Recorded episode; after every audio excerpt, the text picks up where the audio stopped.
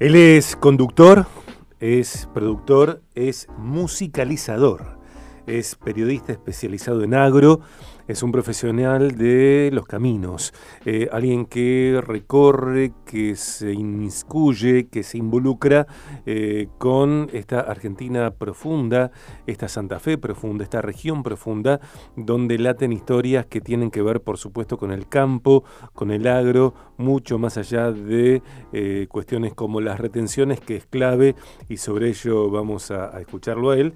y tenemos el valor en Viaje de Gracia de que presente el informe agropecuario argentino.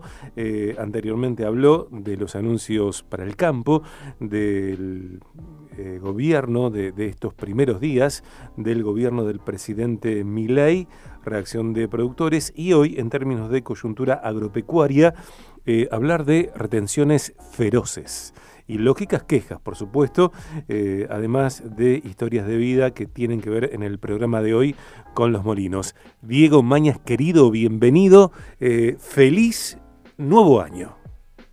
Hola, ¿qué tal Sergio? ¿Cómo estás? Eh, bueno, gracias igualmente, feliz 2024.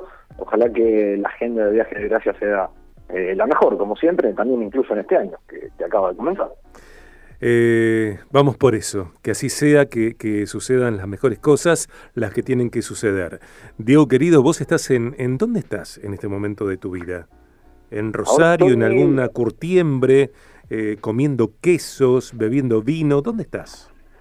No, eh, los quesos y los vinos ya los, tomamos luego del fin de semana de, claro no solo este, sino el anterior de la fiesta, pero bueno, nada. Ahora justo recorriendo el norte de la provincia de Buenos Aires, el corazón de, de, la zona núcleo de nuestro país. Eh, bueno, aquí cerquita, si ahora estoy en Junín, pero aquí cerquita en Los Toldos hay un, polo productivo de quesos también muy interesante que recomiendo y salames. No así de vino. Eh, Buenos Aires, o por lo menos esta parte de Buenos Aires, eh, no es famosa, no se caracteriza por tener producciones de vinos, aunque hay algunas bodeguitas eh, entre el medio de lotes de soja y maíz. Eso es una rareza muy interesante que, bueno, eh, la verdad nunca probé los vinos que se hacen aquí en esta región, pero eh, están. Están. Están. y lo que está también en Argentina a la orden del día, sin nada tan grato como lo, como lo que describís, son las retenciones que forman parte del diseño de gobierno inicial al menos del presidente Milei y que ha generado por parte de los eh, productores eh, quejas lógicas, muy lógicas. Sí, sí, claro, y, te, agrego algo más para, para redondear un poco lo que es la coyuntura.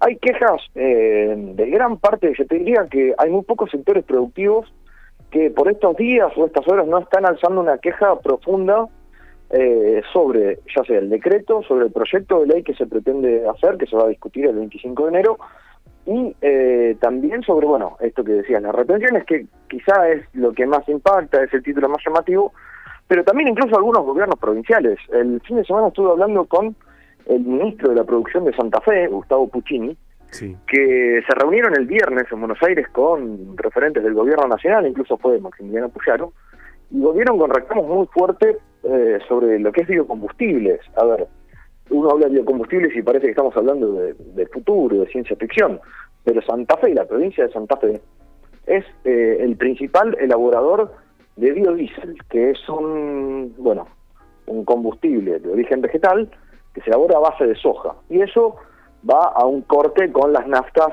eh, fósiles que formulan las, las, empresas de hidrocarburos y en el caso del biodiesel, bueno, es un 7,5 lo que se corta con los hidrocarburos. Y eh, lo que pretende el proyecto de ley de mi ley es, eh, bueno, regular por completo lo que tiene que ver con el mercado de biocombustibles. Y lo que hay en Santa son pymes elaboradoras de biodiesel que juntan la, la soja, la someten a un proceso y, bueno, de esa forma extraen ese aceite que sirve para cortar con el con el biocombustible. Lo resumí muchísimo, mucho más complejo que eso. Si se instrumenta esta medida, eh, va a ser muy perjudicial para esos productores para esos productores, para esas eh, muchas empresas, porque porque permite bueno que vengan empresas de afuera, se les saca un arancel a empresas de afuera, también las mismas eh, formuladoras de, de, hidrocarburos pueden elaborar biodiesel, además bueno de, que deja de estar regulado el precio y que corre el riesgo de que se vaya por las nubes, y al no estar, eh, no, no tener la obligación del corte con las naftas fósiles, eso no se haga y directamente se extinga una, una, una industria que para Santa Fe, solamente para Santa Fe, representa eh, lo que está en riesgo, estamos hablando de al menos 20.000 puestos laborales, que es un montón. Es un montón, algo chiquito, bueno. Así que no solo los sectores productivos, porque se estuvieron eh, manifestando en contra productores de Santiago de Estero, de Tucumán, claro, de zonas alejadas a los puertos, que si le tocan un poquito las retenciones, les cambia la ecuación y directamente les hace inviable producir. Claro. Eh, entonces, bueno, hay quejas generalizadas desde los productores de biocombustibles, de bioetanol también, productores de caña de Tucumán se empezaron a, a manifestarse e incluso salir a las, a las calles a partir de, bueno, en horas de ayer, eh, también productores de Santiago del Estero, productores, hablé con productores de La Pampa y también estaban muy enojados por esto de, eh, de, liberar las restricciones a la carne. Bueno, es parte de lo que estamos viviendo, esto que ya dije dos o tres veces, que parte del desacomodo general, después veremos si es bueno o malo, pero ahora estamos viviendo esa etapa de transición donde todo está desacomodado, eso es una realidad. Después veremos si es para bien o para mal. En términos de carne, bueno, a partir de esta eh, libre exportación, eh, el precio podría llegar, según algunas informaciones, a los 20 mil pesos. Sí, bueno, hay algunos estudios que indican incluso podría llegar a 25, 28. También hay otros que dicen que podría quedarse en 15, que de todas formas es eh, una locura. Un montón, un montón. Es el doble de lo que estamos pagando hoy, por ejemplo, en Rosario, un kilo de, ni siquiera de asado vacío, que siempre estaba por encima de lo habitual, pero un kilo de, carne como para hacer milanesas o para carne picada o lo que sea, bueno, está por las nubes. Eh, el estudio más eh, tranquilo y más positivo eh, es el que habla de la carne en 12, 15 mil pesos de ahí para arriba, justamente por esta medida. Después hay algunos que ya hablan hasta 25 mil, que yo me parece exagerado, porque también puede ser que en primeros días pase eso, pero después se acomode todo. pero bueno, veremos qué es lo que pasa.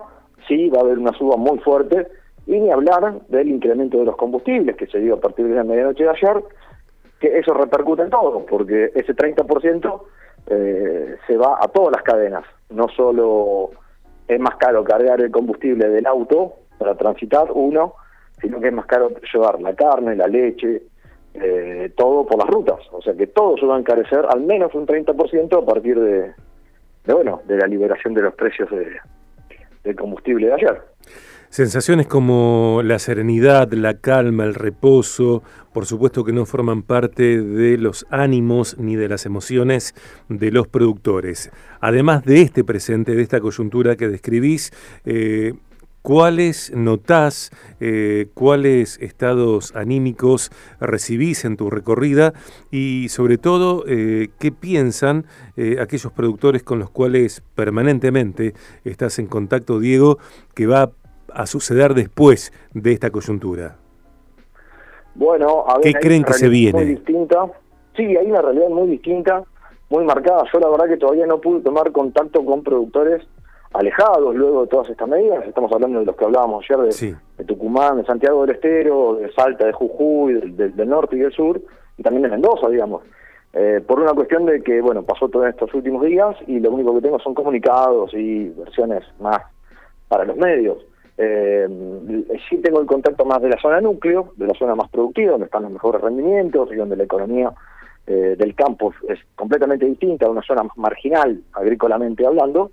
Eh, bueno, aquí, por ejemplo, en Junín, en el norte de Buenos Aires, en el sur de Santa Fe, en la parte donde los rendimientos de los cultivos son altísimos, el panorama es completamente distinto, porque la devaluación de pasar de 360 pesos por dólar eh, que recibe un productor por cada dólar exportado a 800, movió la ecuación muchísimo. Vamos a, tener, de acuerdo a lo que dicen muchos estudios, la segunda cosecha más voluminosa y mejor de la historia. Entonces, bueno, con el tipo de cambio altísimo que va a recibir el productor, eh, aquí es una realidad. Ahora, uno se aleja un poco del puerto, lo que hablábamos recién, se aleja un poco del puerto, se aleja y va a zonas donde la tierra no da tanto no hay tantas precipitaciones, no se siembra con tanta tecnología, no hay tanta espalda, bueno, ahí ya el humor es completamente distinto. Distinto y complementario es el tema que también elegís presentar para este informe de hoy, en este primer miércoles del año, el primer informe, tu primer informe 2024, y tiene que ver con eh, los molinos. Si nos vamos a alguna definición muy técnica, muy propia de, en este caso, Wikipedia, leemos que molino es todo ingenio, artefacto o maquinaria que sirve para moler utilizando una energía, sea la fuerza del viento o del agua o un motor, sea térmico o eléctrico, y nos invitas a pensar en los molinos. ¿Viejos los molinos? ¿Los molinos en Argentina siguen girando? ¿Quién dijo que están obsoletos? Bueno, a ver, vos recién pintaste la imagen que hablaste de calma, tranquilidad, paz, que es algo que no tiene Argentina, y menos el sector agropecuario, obviamente, está dentro de, la economía, pero quizá uno se imagina la imagen del campo sereno y, lo que viene a la, cabeza de uno es quizá un atardecer con un molino en un campo, ¿no? El campo donde el horizonte es solamente cortado por un molino de viento vertical que tiene sus aspas arriba, la cabeza, digamos, que gira y la estructura donde se mantiene. Quizás muchos eh, que transitan las rutas ven los molinos al costado del campo y no le dan mucha importancia. Y quizá la historia que quería rescatar en, para arrancar este 2024 tiene que ver con eso. ¿no? Primero rescatar esto que vos decías de la calma, la paz y la tranquilidad que cada tanto viene bien. ¿no? El relax del de molino solo paradito en el medio del campo. Ahora, eh, ¿alguien se puso a pensar qué función cumplen los molinos en un campo? Bueno, vos ahí mencionabas un poco a grandes rasgos lo que hace un molino que sí, claro, giran las aspas de arriba y mediante un mecanismo bastante básico extrae agua del pozo y eh, se, se obtiene agua para las casas de campo, para los animales. Bueno, te traigo una historia. ¿Por qué traigo esta historia? Porque en San Justo, un lugar que, que vos conocés, en el centro de Santa Fe, hay una familia, incluso tres hermanos que ya son tercera generación, de fabricantes de molinos. ¿Y dónde está la rareza de que haya una historia, eh, rescatar la historia de tres pibes de 25 30 años que fabrican molinos en Santa Fe? Es que eh, los molinos, uno pensaría que están en desuso, o deberían estar en desuso. ¿Por qué? Porque ya se inventaron bombas solares, otros sistemas completamente distintos para extraer agua. Incluso, hay en, la zona núcleo, esta que estamos hablando, es eh, también los molinos han quedado en desuso, se quedan solo como adorno, porque no hay más animales, o sea, no hay necesidad de sacar agua de abajo, o eh, la gente no vive, entonces no es necesario sacar el agua. Y los molinos han quedado ahí. Bueno, hay pibes de, una generación muy nueva, que son tercera generación, y no solo que hacen molinos, son los Mantovani, en tres hermanos, en San Justo, hacen molinos, sino que recrean como para jardines, uno lo puede comprar, para ponerlo en el patio de su casa y tener una réplica de un molino chiquitito, a escala.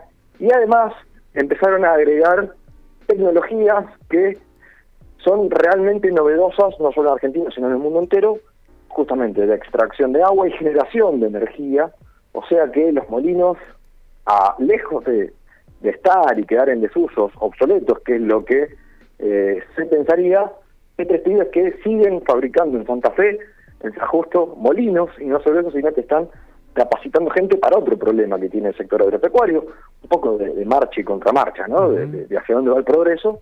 No hay gente que repare molinos. ¿Vos te pusiste a pensar alguna vez? alguien, algún gringo en el campo se le rompe el molino.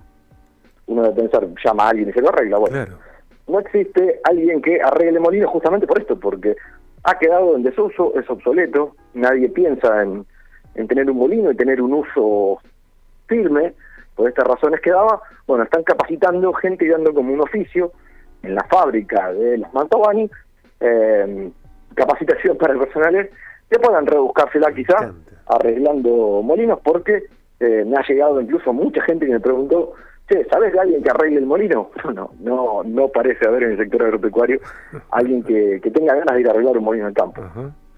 Digo, eh, me encantaría que, que, la próxima vengas a estudio, o, en, enero, en febrero, bueno, eh, y entrevistemos juntos a alguno de los hermanos Mantovani.